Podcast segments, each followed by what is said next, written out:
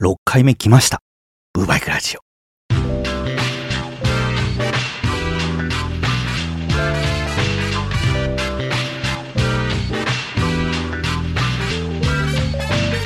コロナワクチン接種券ですよ。中身見たら費用負担ありませんって書いてましたけど、ギリギリ間に合ったみたいな感じなんですかね。まあ言っておきたい気持ちはあるんですけど、ここで有給消化するのはなぁ、みたいな感じで、ちょっと悩みどころなんですね。というか、緩和されたじゃないですか。その2類から5類にみたいなやつ。緩和された途端、我が社でコロナ感染してる人が増えるっていう。この前なんて私の席の斜め後ろに席のある人、またよく喋る人でね、てめえに来たメールの感想を大声で言うんじゃないよっていうか、メールを音読すんなやとか、電話がうるせえんじゃ、ちった静かに仕事せえよって思うんですけど、まあ先輩なので言えないっていうね。その人がまあコロナ感染して、前日ね、喉が痛いとかしんどいとか、マスクせずに大声で喋ってて、まあどこにでもね、そういう人いるでしょ女性が、その、ナイナイさん、マスクしてないが、って注意するのが、すでに残業時間っていうね。で、菌を撒き散らしておいて、翌日休んでコロナ陽性っていう。なんじゃこれは。まあその人ね、コロナ大流行の時にもかかった人で、2回目もかかるんかいっていう、コロナ陽性電話を受け取った時に、そのフロアに全員が突っ込んだっていう、ダメなんですよ、私。今そういうものに感染しては。なんかコロナ陽性って聞いたら自分もあれ？なんか喉が痛くないか？って思ったり、とりあえずこれ録音してるのがその陽性連絡の翌々日なんで、コロナって潜伏期間わからないって言うじゃないですか。そしてまあおじさんですから、筋肉痛もそうですけど、2、3日遅れてやってくるでしょ？もうヒヤヒヤビクビクしてるんですよね。まあそんなことで、こんなことでまた病気ぶり返して、また入院とかなったら、またリフレッシュ休暇返上になってまうやんみたいな。まあコロナにかかった人には罪はないんですけどね。まあ昔はですね、強制的に7日だったかな。自宅待機が義務付けられてたんですよね。でも、規制緩和で体調悪い間は来ないで、なんですけど、良くなったら出勤していいっていうルールに変わったんで、さらに怖いっていう。どうなんですかね今世間では。前はずっと朝のジップで感染者の数を報告してましたけど、今もうやってませんよね。そうこうしてるとですね、後輩くんも熱が出た報告？やべえっす。わしも時間の問題なの？なんか偉く眠たいし、不安になりながら、ブーバイクラジオ始まります。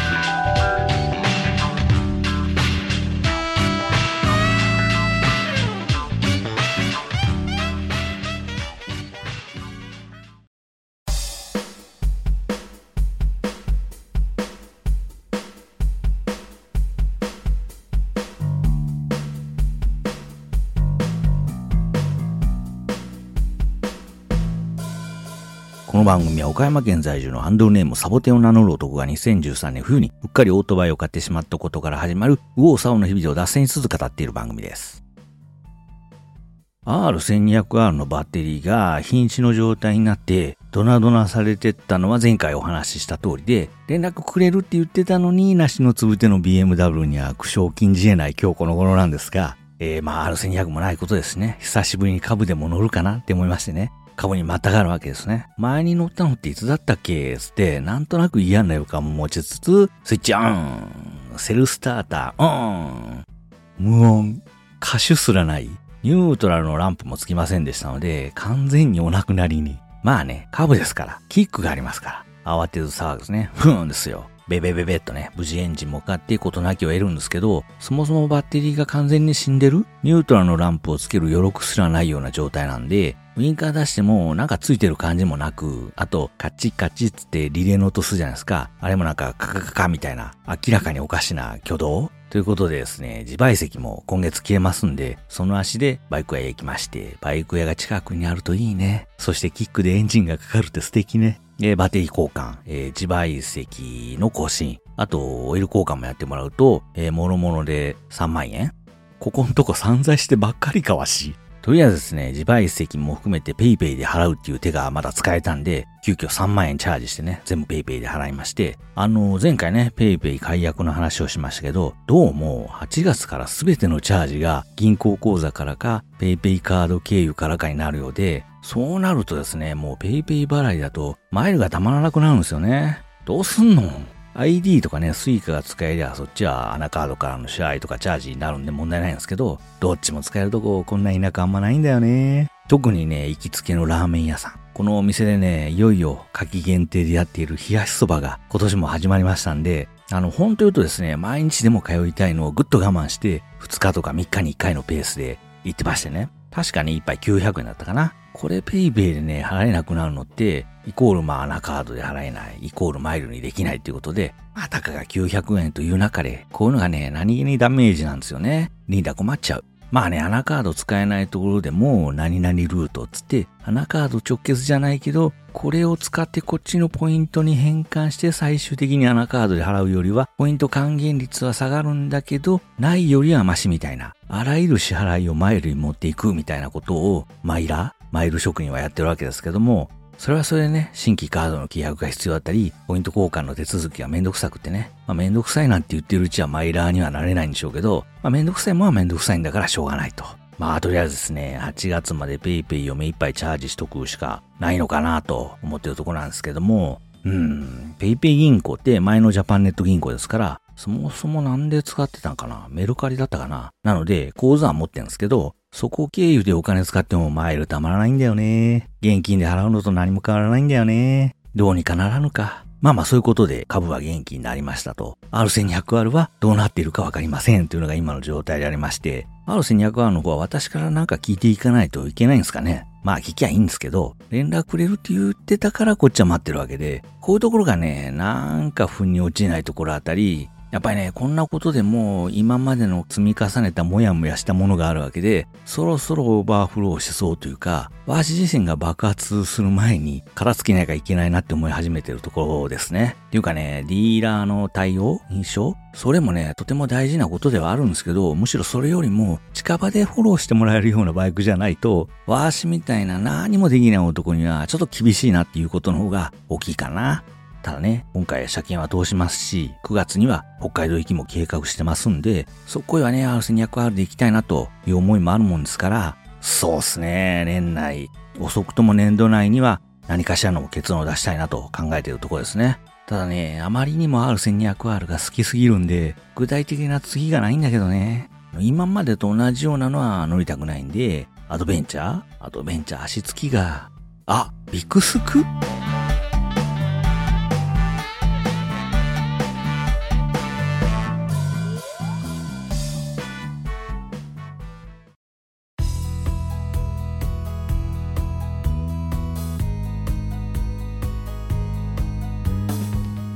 そしてですね、実は現在車もドナドナしておりまして、お前乗り物全部壊れてんじゃねえか。家電なんかもね、そうですけど、なんでこういうのってみんな同時に、一斉にお亡くなりに行くときは一緒になっちゃいますね。あの、一斉に壊れるっていう現象って一体何なんですかねあとあの、行くときは一緒っていうのは、やめときましょうか。まあね、車に関しては走行距離27万キロですから、買ってね、間もなく20年あの、現在サボテン若干27歳ですから、7歳の時に買った車ですね。その前のスカイライン乗ってたのっつうのはまだよちよち歩きの頃っていうことになりますね。で、シビックに至ってはもう生まれる前に乗ってたっていう計算になりますか？まあでもさすがにですね、20年27万キロも乗れば、そりゃガタも出るわなってなもんで、まあそろそろ次の車をなんて思ってトヨタを行っていろいろお話を聞いてると、今もどんな車でも納期1年なんつうのは普通らしいし、プリウスなんかバックオーダーが膨れ上がるから、そもそも今受注を受けてないんですってね。で、秋頃また予約開始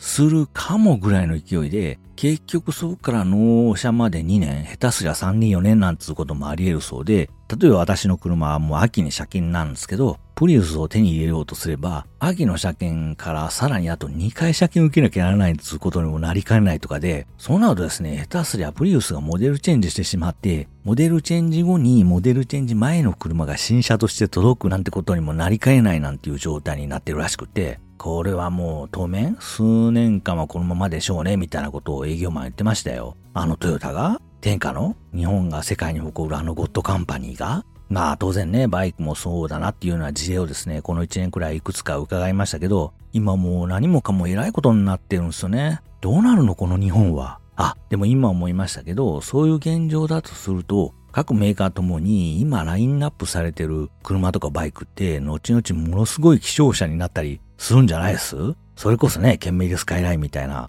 今プリウスは何系なの ?50?90? あのコロナ時代の90系は市場に全然出回ってないんで、中古価格は新車より高いですみたいなことが数年後出てきたりするんちゃうの？あの、かつてね、バブルの時、NSX とかね、セルシオとか、ユノスロードスターとかね、スカイライン GTR あたり、バブルの象徴の車たちですけど、このあたりを投資目的で買ってた人も実際いましたからね、こういう将来の価格上昇を見据えて、いつでもいいからっつって注文入れてる人も今いるんじゃないですかね。えー、まあ、ということですね、車の方もさりげなく注文を入れてしまいました。えー、キャラバンではないです。えー、ハイエースでもないです。えー、さっきのプリウスでもないわけですね。あの、クラウンですね。嘘じゃ。そんなもん買えるかバカ。クラウンね。600万とか700万じゃなかったかな。ちょうどね、ディーラー行ったら納車されてましたよ。ひえー、クラウン買えるんか、みたいな。あと納車待ちっつってね、置いてある車も高いのばっかり並んでましたよ。お金あるとこにあるんすね。羨ましいっすわ。しかしね、私なんてもう年齢的にお金を使うフェーズじゃなくて、貯めるフェーズに入ってなきゃいけないのに何やってんのわし。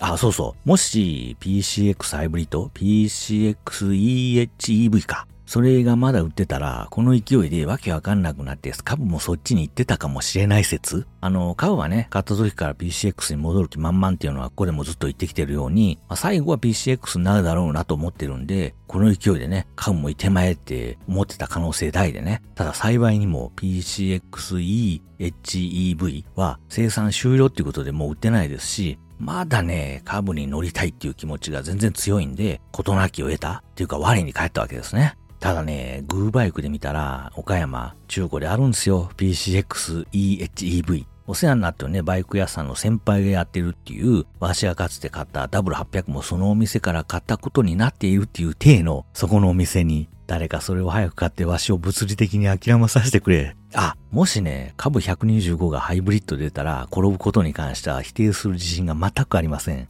でもバイクってハイブリッド経由せずに一気に電動、フル電動へ流れるのが主流だみたいな話を聞きましたよ。うん、フル電動は航続距離が、車で言うところのね、PHEV、プラグインハイブリッド、その家で充電すること前提の、なおかつ普段使い前提ならなんとかなりそうですけど、どっか出先でね、そもそも充電ステーション見かけない。まあそれは今自分が必要としてないから、あったとしても記憶に残ってないだけなのかもしれないですけど、たまにね、充電ステーション見かけますよ。例えばサービスエリアとか。でもそういうところって今、だいたい埋まってません？それ待たないと先に進めないのっていう懸念？あの、何のニュースだったかな？日本より電気化の進んでるヨーロッパでは、その充電待ちで6時間なんつうこともあったとかなんとかで、いや、6時間って、それこそね、うちらのような田舎でもコンビニローソンで併設してるとこありますけど、ああいうのがね、全コンビニ、駐車場のある全部のコンビニへ設置それも各駐車スペース、それぞれに行きぐらいの勢いで設置されないと安心して乗れなくないですか？まあ、の、少々ね、割高になっても、時にちょっとだけ充電しておいて、別のちゃんとした、ちゃんとしたというかガソリンスタンド的なところまでのつなぎに、みたいな、そういうインフラが整ってくれると選択肢に入ってくるようになると思うんですけどね。っていうかね、割高にしてそこでも儲けるようなビジネスモデルできれば、コンビニもね、十分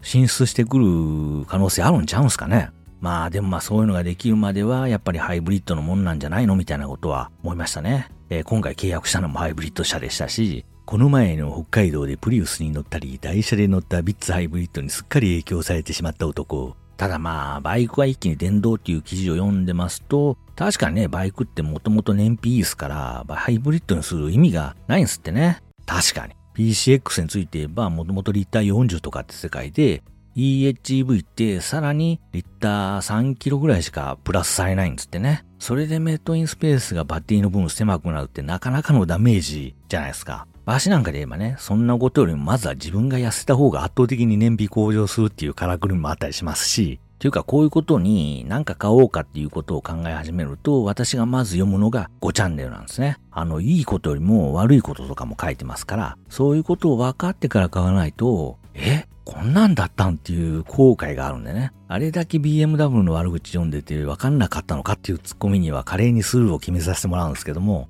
でもね、今回かなりいろんな車のスレッド読みましたけど、どこが不景気じゃとか、貧困問題で騒いでるマスコミの論調が嘘のように思えてきますよ。だって年収1000万超えてる人がうようよいるんすもん。プリウスも買えないような貧乏人が、みたいなバリ増運が飛び交ってるんですよ。いや、今のプリウス結構高いけどなぁと思ったり、社会の底辺と言われるごちゃん10人が年収1000万を超えてるんなら日本超好景気じゃんみたいな。まあうちの地元もですね、車社会っていうのもあるんですけど、まあ通勤とかですれ違う車、みんな高いの乗ってますって、いつも思いますもん。どこが不景気じゃ、貧困じゃと。え？もしかして日本で私だけが不景気で貧困なの？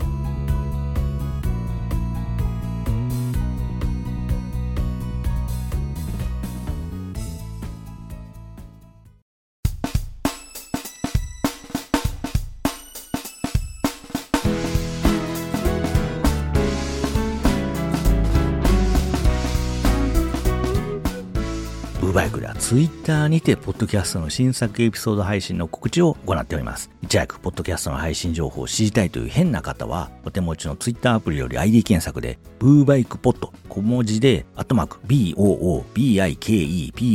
で検索してみてください。もしかすると、ブーバイクで検索したら出てくる可能性もありますが、えー、サボテンでは難しいかと思います。えー、そういう意味からも、ツイッターの世界に埋もれてしまっているうちのアカウントにたどり着いた皆さんは、ぜひともリツイートよろしくねと。いいねじゃなくてリツイートですよ。よろしくね。あ、ユートピア師匠。いやー、タイムリーですよ。ということで、ベニアットゴッドリスナーさんよりメッセージをいただきましてね、こちらなんですが、メッセージテーマが免許更新とのことで、タイムリーだなと思い投稿ですということで、え、そんなメッセージテーマありましたっけ？えー、こちら、小生本日免許の更新に行ってきました。最寄りの免許センターは13時から有料じゃない方の受付、13時30分から有料運転者の受付と分かれているのですが、小生ほとんど免許が必要なものに乗っていないため、当然有料運転者です。これもおかしな話ですが、まあ早く着きましてね、周り眺めると、やはり若者が多い。若者よ無茶するものではないぞと心の中で思う。で、13時30分になりまして受付行ってみるとですね、年寄り比率が半端ない。いやいやいやいや、返納した方がいいよって人もたくさんいましたね。耳が遠くて何回も話を聞き返してる人や、杖どころか、乳母車的なやつをやっとのことで押して歩いている人、こういう人を更新されてしまえば、そりゃ事故も増えるわと思った次第です。ということで、やっぱり若者の方が無茶な走りをしてるということなんですかね。あの、年寄りがね、経験でやばそうなところ、捕まりやすそうなところを注意してるだけっていう気がしないでもないですが、いやー、これは大丈夫なんちゃうんってところでも、いやいや、前にやられたし、みたいな、自分が昔痛い思いをしたことによる学習みたいな。やっぱ自分捕まったところって強烈覚えてますもんね。あ、ここ前やられたなとかね。あとあいつがあそこで捕まったみたいな話してたなとか、そういう積み重ねが単に多いってだけのような気がしないでもなく、あといますね。病院とかの帰りに、横の奥さんに補助されながらよたよた歩いてるから、てっきり助手席なり後部座席に座るのかと思ってたおじいちゃんが、運転席のドアに手をかけるシーン、割とよく見かけるような気がします。え？おじいちゃん運転するの？みたいな。まあでもうちらの方なんてね、車あるかどうかって死活問題だったりしますから、まあどこに基準を置くかっていうのは大紛糾するでしょうけど、一定の身体能力検査みたいなものをしないと怖くて走れないですよね。これから年寄り増えていく。わしもその予備軍というか、体力的なもので言えばすっかりおじいちゃんですから、はい、あなたもう免許取り上げますなんて言われたら、目の前真っ暗になっちゃうんですけどね。まあ、続きですが、えー、それとですね、片目の視力が規定に届かないと視野検査が入るんですが、見えてない方の目を覆って検査するんですよ。おかしくないですか？わざわざ見づらくして検査するんですよ。実際運転するとき、片目つぶって運転しますか？失明しなきゃ多少なりとも危険を察知しやすいわけじゃないですか。誰も変だと言い出さないのでしょうか？お役所仕事感がします。ということで、まあ、エアコン28度っていうのも根拠ないそうですし、案外ね、最初決めたお役人さんも、まあこんなもんだろうなのかもしれませんよね。最近都民に思うんですけどもね、お役所だからちゃんと考えてやってるだろうなんてのおかしな話ですし、むしろ実際にシミュレーションを重ねてやってみて後で修正なんてことは聞いたことなくて、お役所ってね、一度決めたらもう絶対変えませんからね。私もね、会社のお仕事で前に役所の地元企業への技術支援的な窓口にとある案件を相談というか、なんか紹介してもらえませんかみたいな話を持ちかけたことがあるんですけど、出てきたものって、なんだこりゃ的な、机上の空論的なもんでね、まあ頭だけで考えたら、これが限界だわなと思ったことあったんですけど、まあお役所の決めることってそんなもんじゃないんですかね。あの、それはディスるとかね、けしからんとかってことじゃなくて、そういうもんだということをむしろ我々の方が認識しておいて対応しなきゃいけないんだなっていうかね。まあ本音を言えば関わりたくはないんですけども、それでもね、お世話になってる面もありますからね。そうそう、陸運局ね、この度行こうとして行けなかった。えー、陸運局も民間になってサービス向上したそうですし、免許関係も民間に、それはないか。儲かってそうですもんね、免許センターね。前も紹介したことありますけど、岡山の免許センターなんてギリシャ神殿かみたいな入れたちですからね。儲かってんどってのを恥ずかしげもなく前面に出してくる。あれはもう何？開き直っているの？おめえら免許欲しいんだろ？じゃあ金出すや、みたいな。怖いですね。長いものにはどんどん巻かれていきたい人間としては絶対逆らいたくないですね。というわけで次回のメールテーマはブーバイクと私でメールを待っています。皆さんのブーバイクに対する熱い思いを400日目原稿用紙にみっちり書き込む勢いで投稿してください。メールを紹介された方には何か届くといいですね。それでは次回のブーバイクでお会いしましょう。ブー。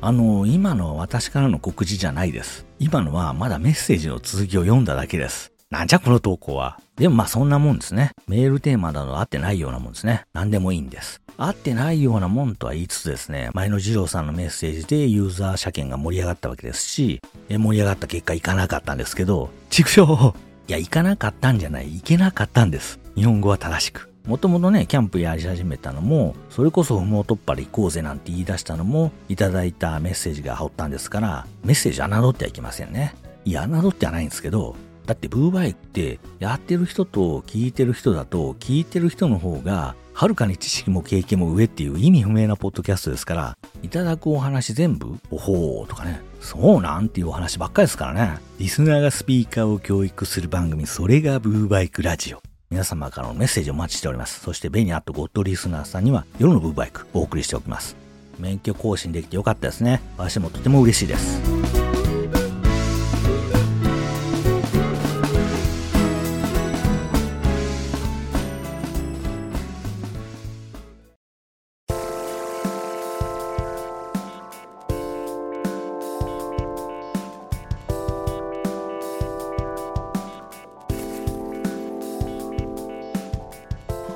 先日ね、面白いお蕎麦屋さんがあるでっていうお話を友人から聞きまして、あ、すいません。私また嘘をついてしまいました。友人はいませんので、脳内友人に言われましてね。怖いわ。あの、まあまあそういうお話がテレパシーで飛んできたんで、えー、岡山県の真庭市っていうところにあるお蕎麦屋さんへ行ってきましてね。あの名前が雲上亭ね、雲の上の亭って書く、亭って何？あの、小福亭とかね、三遊亭でしか見ない字ですけど、なんとなくね、いおりというのかな、草案あの字にはそんなイメージを勝手に持ってますけど、あ、あのみんな大好き、ライライ亭の亭ね。あの、私もね、あそこの唐揚げ定食が大好きだったんですけど、最近すっかりね、あの味がハードすぎて、体調いい時じゃないといけない体になってしまいました。まあそれはいいんですけど、この雲上亭っていうのがなかなかの山の中というか、山の上というか、林道の先というか、その林道ってライダー的には道なき道みたいなイメージされる方もいるかもですけども、そっちのじゃなくて、一般的な林道ね。え？なんでこんな誰も来ないような山奥にこんなええ道が？で、おなじみの林道ね。あれは山から切り出した木をでっかいトラックで運運搬するために、広くいい道にしてるんでしたか？まあそういう説明でね、なんとなくどんなところかイメージしてもらえるんじゃないかと思うんですけども、そういう道ってその山奥ですから、お店はおろかね、自販機すらない、夜なんて街灯もない、みたいなのが普通じゃないですか。でもなぜかそんなところにお蕎麦屋さんがあるっていうことで、ほほうとお蕎麦屋さん、